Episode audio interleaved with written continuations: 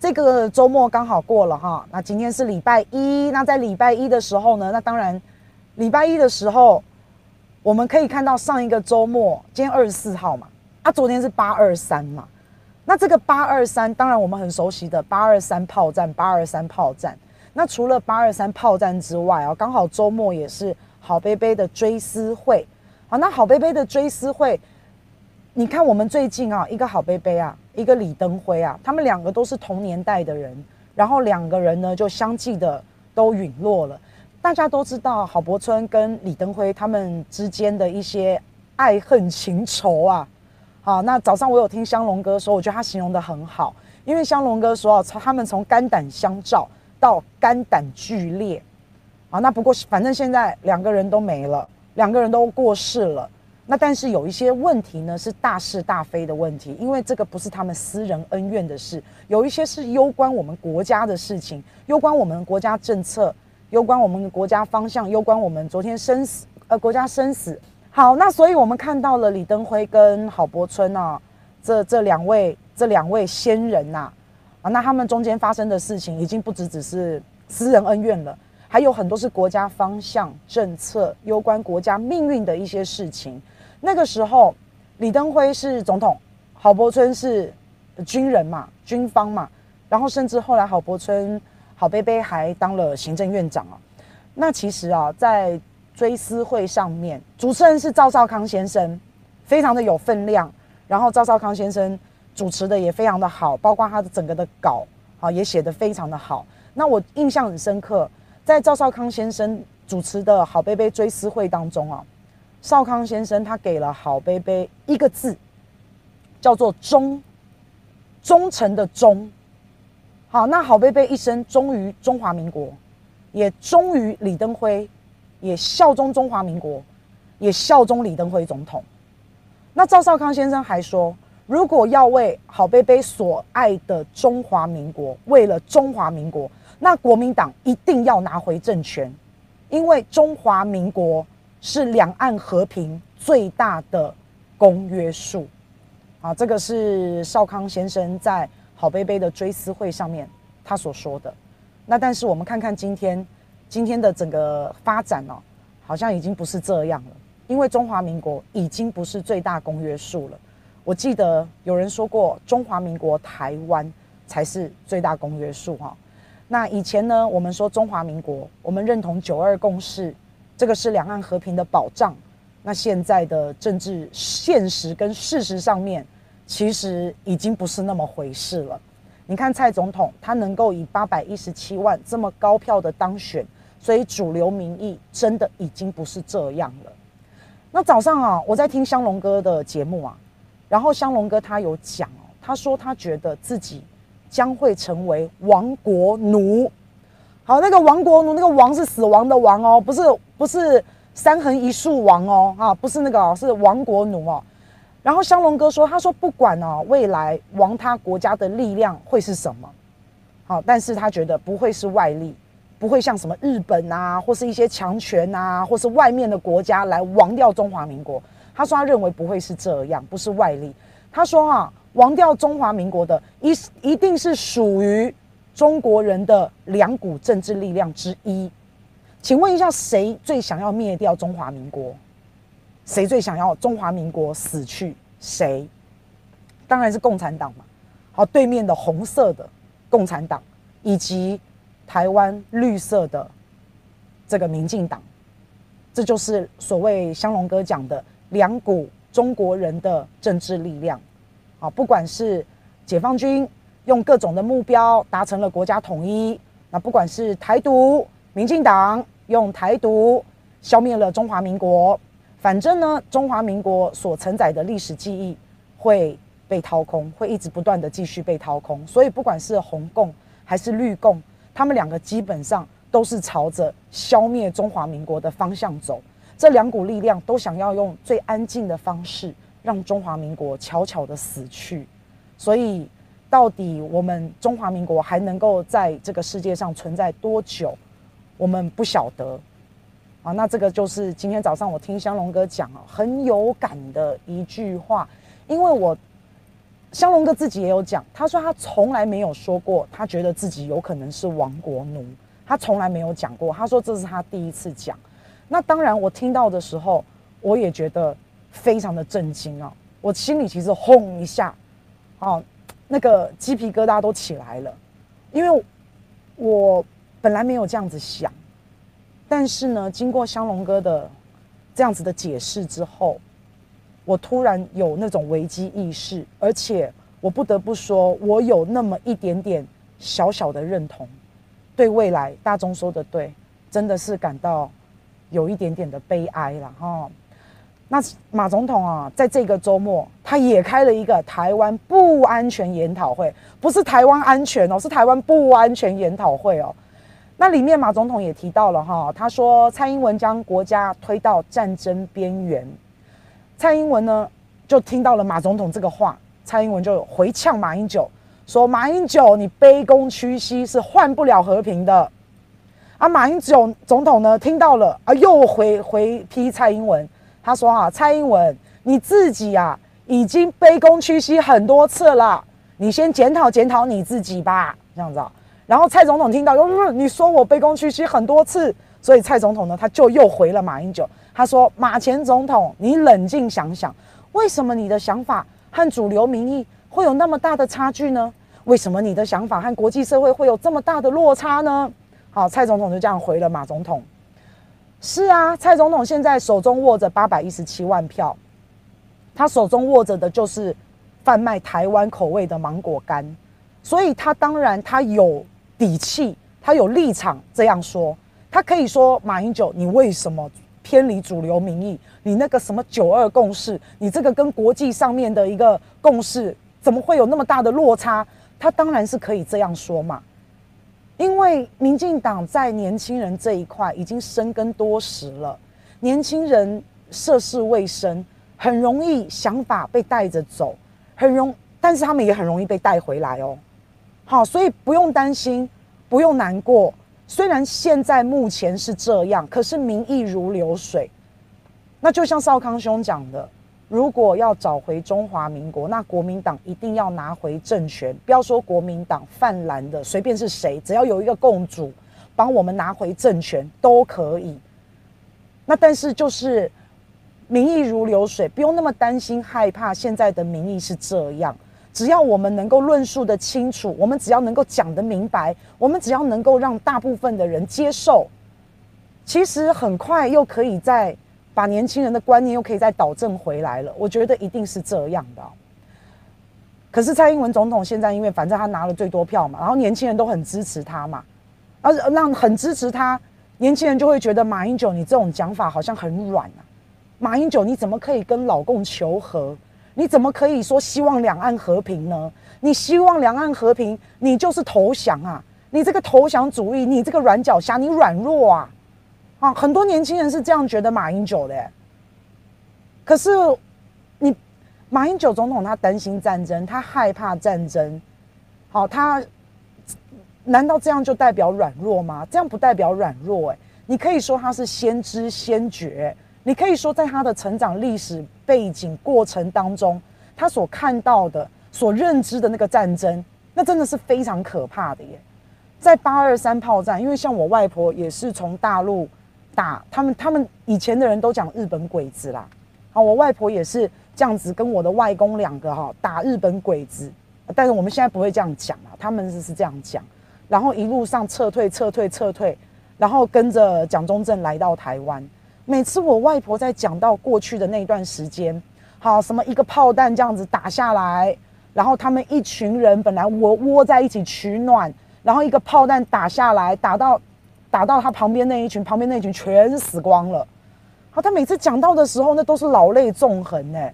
我外婆一个一百五十多公分的一个很瘦很小的一个女生，身上背着枪，然后在那个枪林弹雨当中跑啊跑啊跑啊，然后看到路边有人被打死了，手中抱着小婴儿，然后我外婆要去捡那个小婴儿，要去救那个小婴儿，小婴儿一直哭。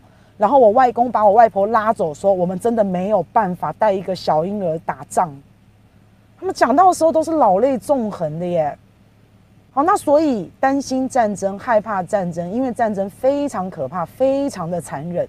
这不代表就是软弱，这不代表就是求和。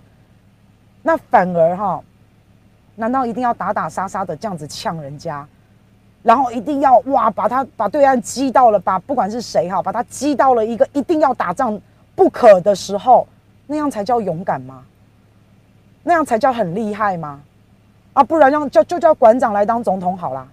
没有啊，叫叫馆长来当总统就好啦。你嘴巴那么会讲，你那么会骂人，哈，对不对？对不对？春呢？哈，春呢？春儿，春儿跟馆长啊，那这春儿当总统也行啊，他也很会骂人呐、是不是？所以不是这样哦，嘴巴上会在那边讲啊，讲得很厉害啊，我不怕你啊，我最勇敢呐、啊，好，我怎么样怎么样啊，我到时候拿着扫把啊什么，哎，越会讲的这些人哦，大家要越小心哦。很多时候，这些人只是给，只是给自己吹口哨壮胆而已，他只是在虚张声势而已、哦。蔡总统真的不怕吗？真的这么勇敢吗？一天到晚呛大陆，或或是我们的发言人、外交部发言人哦，怎么一天到晚呛大陆，他们真的不怕吗？啊，那如果真的这么不怕，然后有决心跟我们人民站在第一线共存亡，甚至是先上战场。那我们就不用再演练什么斩首、反斩首行动了嘛？我们就不用常常演习是反斩首了嘛？不是吗？那另外哈，我们也看到八二三蔡总统他当然到了金门，他去主祭。那另外还有美国在台协会会长呃处长酈英杰的陪同，还有一些官员，美国的官员哦哈，一同陪同蔡总统到这个金门去主祭、去公祭。啊，美国人是陪祭。那如果说哈，你看，呃，我我记得两年前呢，二零一八年的时候啊，那个时候是金门八二三炮战六十周年纪念，那个是六十周年了。我们人在一甲子的时候哈，六十岁的时候都要都会特别的庆祝，庆祝六十大寿啊。我我军妈就庆祝过。所以六十这个数字，对我们中国人来说，又有个六，非常的吉利，然后又是一甲子，好，所以六十周年是非常重要的一个数字。可是蔡总统在两年前哦，二零一八年，他那时候还要选举，六十周年纪念日的时候，他并没有选择到金门，并没有选择在八月二十三号的时候去金门去祭拜、去祭祀，那反而是在今年，今年是六十二年，六十二年其实。其实也，就跟六十年比起来，那个重要程度差非常的多，所以今年反而哎，反而去了，啊，六十周年的时候蔡总统没去，那时候国防部长严德发去了，然后那个时候民进党还说，徐家清还说，哦，这个是六十周年八二三这个八二三炮战哦，这个是国民党跟共产党，好，他们自己的内战，他们这个是国共内战。不关我民进党的事，我民进党是台独啊哈！你们这个是共产党跟国民党，你们这个是自己内战。他那时候还这样讲。那如果那个时候是国共内战，那个时候不关民进党的事，那为什么现在又要去？那现在去又关民进党的事吗？现在总统去，那那那又是为什么？那要怎么说？好，所以其实我蛮期待听到徐家清对于这一次总统到了金门去。主祭八二三的这个炮战，这些先烈将将士，我很想要知道徐家清今年他要怎么解释。好，我很想要知道。那所以我不晓得啊。那但是国防部在这个时候呢，有喊出来啊，叫做叫做同岛一命，然后我们会站到一兵一卒，也不会让解放军越雷池。那当然啦，我也知道，有时候我们不能长他人志气，灭自己威风，所以这种精神喊话我们还是需要的。那现在美国大选，大家都知道，一直要对美国一直对中国大陆等于是在极限施压嘛。那在这个时候，也不断的把台湾的议题搬上来，台湾变成了这个中美两方角力很重要的一颗棋子。那现在台海的情势也非常的紧张。那总统在六十周年的时候，八二三炮战六十周年的时候，他不去；那在六十二年的时候呢，他去。好，光是年份，你就可以感觉到那个重要性就不一样嘛。你在六十二年不重要的时候你去，啊，很重要的六十年纪念你不去，那所以今年去是为了要悼念跟缅怀先烈吗？那当然就不是嘛。因为如果你真的很有心，你真的很很很把这件事情放在心上，当做一件很重要的事的话，那前两年六十周年纪念日就应该要去了，就应该要去缅怀先烈了。那也就是说，现在去不是要缅怀先烈，不是真的这么有那个心。那如果说不是真的这么有那个心，那今年去要干嘛？今年这么危险呢？两岸情势那么紧张哎，现在共军、美军一天到晚飞机在我们附近飞来飞去，台海的形势这么紧张，一天到晚在那边演习来演习去的。现在的局势这么恐怖啊，你不怕？我们我就说嘛，演习常常在在演习那个反斩首啊，啊，你不怕现在去被斩首啊？这么危险啊？怎么会挑这么危险的时候去？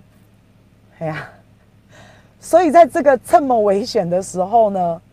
还敢坐飞机到金门去？哎，金门是最前线哎，打仗就是靠金门马祖这两颗眼睛在前面帮我们，在前面帮我们先身先士卒嘛，就靠这两个地方保护我们先嘛先嘛，对啊，所以这么危险，怎么会在这个时候去呢？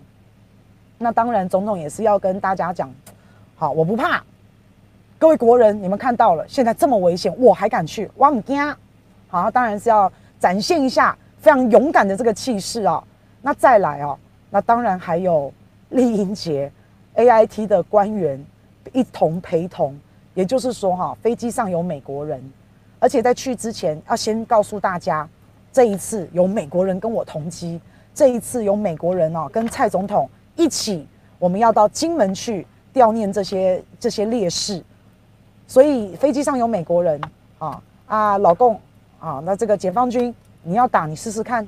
好，你要打就打，反正飞机上还不止一个，还好几个，好好几个美国人在。所以丽英杰这一次可以说是这个保护我们蔡总统啊，当了我们蔡总统保镖。然后香龙哥很可爱哦，他都很直接啊，哈，他说就是反正做个秀嘛，狐假虎威一下。好，然后反正去了金门呢，又喊出了同岛一命啊。金门真的要很感谢金门人哦！如果那个时候八二三炮战没有守下来啊，我们没有没有打赢的话，真的今天在台湾哦，也搞不了台独啦哈！因为在那个时候早就已经被大陆拿下了，所以今天在台湾还能够搞台独，也真的要非常的感谢这一些为国捐躯牺牲的这一些烈士跟将士啊，也真的是这样。但是台独呢，跟民进党呢？哦，从来也很多人呐、啊，没有把金门当作是当作是我们的一份子啊。好，很多人很多台独分子，他觉得台湾跟澎湖、台澎啊，就是这两个地方叫做台湾。好，金门、马祖、黑雷都不算。啊，很多很多台独是这样觉得。那可是到了危急的时刻，好，或是到了到了像现在这样的时刻，又会喊出来同岛一命。所以金门人拍谁了哈？你们就是炮灰啊！就要拜托你们先帮我们守好台湾。虽然有些人不认为你们是中华民国的一份子，但是在战争来的时候，我们还是要先推金门人上去。好，而且金门人很多台独的好朋友没有承认你们啊，但是呢，而且而且金门人的身份证上面哦写的是中华民国福建省金门县，很很多的。你你们大家知道吗？好，金门的身份证哦是写中华民国福建省金门县。好，所以其实真的很多台独分子哦，他是不承认，他是没有把金门当做我们中华民国的一块。好，那但是在战争的时候，不好意思，同岛一命啊，请你们先为台湾本岛卖命。连江县哈，哎，对对对，还有连江县，对对对，金门人先回归大陆哈，啊，也没有关系啊，哈。OK 啊，金门现在都小三通了，哦，跟大陆关系也不错。之前跟大陆关系好的时候，在金门还上面也有，也可以看得到五星旗，对不对？没有什么不好啊，是啊。好，那另外马总统还批评啊，他说啊，蔡总统你不接受九二共识，你向美国倾斜，联美抗陆，那台湾人，台湾呢就卷入了大国的斗争。蔡总统自以为是棋子，是棋手，但是你要小心，到最后可能会变弃子。所以马总统也提醒蔡总统啊，这个国防安全研究院也提到了共军的攻台策略，然后马总统也提到了首战即是终战。啊，就是马总统在开这个周末的一个台湾不安全研讨会的时候，有稍微讲到这一些。那蔡总统的策略是什么？大家可能有所不知啊。我们蔡总统的策略是哈，先承受一开始的打击，啊，就是一开始的打击，我们台湾要承受得住哦。好啊，当然拖时间拖得越久越好，看看能不能拖到三天到一个礼拜，然后再等待，然后等待各国的救援。所以马总统就说啊，蔡总统，你这样的思维，你把台湾人民的财产、生命安全置于何地？好，马总统就这样说。那反正不管怎么样，抗中保台就是蔡总统他连任的原因。贩卖台湾口味芒果干就是他连任的原因。那这个台湾口味的芒果干呢，现在也卖到了美国去。那台湾是不是真的能够安全？我个人是认为。我们不要给大陆找到理由跟借口，我觉得这才是最聪明的做法。我们要小心的，亦步亦趋的，步步为营的，尤其是在现在这么可怕的一个气氛之下，我们真的不能让人家抓到一点点小辫子，好，然后让人家来能够对我们动武，好，不可以这样子。所以任何事情啊，都要小心谨慎的处理。不是说你靠嘴巴随便谩骂谩骂，然后随便刺激人家，然后再做一些事情，然后一副那种你打我啊，你打我啊，我看你敢不敢？好，而不是那样子啊，那样子去去激怒对方，真的是不太明智的做法。那尤其是像我们只要看到所有中国大陆的事情，我们只要看到一点点不好的，我们就放的跟天一样大。就像中国大陆的外交官员不是踩着吉里巴斯，好，吉里巴斯他不是到吉里巴斯去吗？有个外交官嘛，到吉里巴斯，然后踩着吉里巴斯年轻人的背上面，说走这个人肉地毯哦，哎，结果我们，结果这个外交部的发言人呢，就首先跳出来说，我们才不会，台湾不会这样子对我们的友邦，好，他先这样子讲，然后争论节目开始做，新闻开始做，就是要告让大家觉得哦。中国大陆好没有人权哦，践踏人权，好，就是要让大家觉得，反正就是逢中必反，到了已经失心疯了，然后要把中国大陆就是就是讲得非常的糟，非常的烂，然后非常的让人不屑一顾，然后植入了这种观念之后，然后以后就可以说，你看中国大陆，好。这么糟糕的一个共产党，这么烂的一个国家，是我们全世界的敌人。然后他们现在要来侵略台湾，要来攻打台湾，要来占领台湾。所以我们同岛一命，全国上下一条心，要共同的抵抗外辱。哎，这样就可以拿到选票，还真的是蛮厉害的。那更更好笑的就是，反正逢中必反，只要一看到大陆有任何一点点不好的，就马上跳出来。然后结果没有想到，我们之前台湾的。这个大使，一位何大使，没有想到他也去吉里巴斯，然后没有想到他也踩过人肉地毯，然后，然后外交部更可爱，我们这外交部啊，赶快赶快找到这个何大使，然后跟何大使说，以后不可以，以后不可以去踩人家，哈，还还这样子哈。啊，怎么样？以后不可以，他就已经做过了，他就已经做过了。然后你跟他讲说，形式上打个电话，好，好像这很没有人权，以后不可以去踩人家，这样还还去 还去这个此地无银三百两，这个自己哎、自己不做点功课，我们就不过有这个十几个邦交国而已。好，那你随便去找一下吉里巴斯以前的大使，你随便去问他一下，嘿，这个怎么会踩人肉地毯嘞？啊，这个你以前有踩过吗？啊，你随便问一下，也也问得出来嘛，哈。然后不做功课，不专业在先，然后被打脸之后呢，还要打电话给何大使，跟何大使讲说，哎，你以后不可以哈。就觉得，就觉得这都没有以后了，就是啊，就没有以后了，还是没以后不可以，就很好笑啊。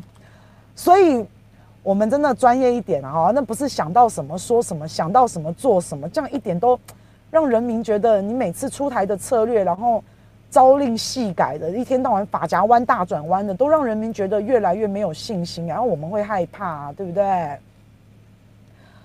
所以这个就蛮蛮蛮有趣的啦，哦，那大概就是这样子。那不管不管未来会怎么样啊，我们。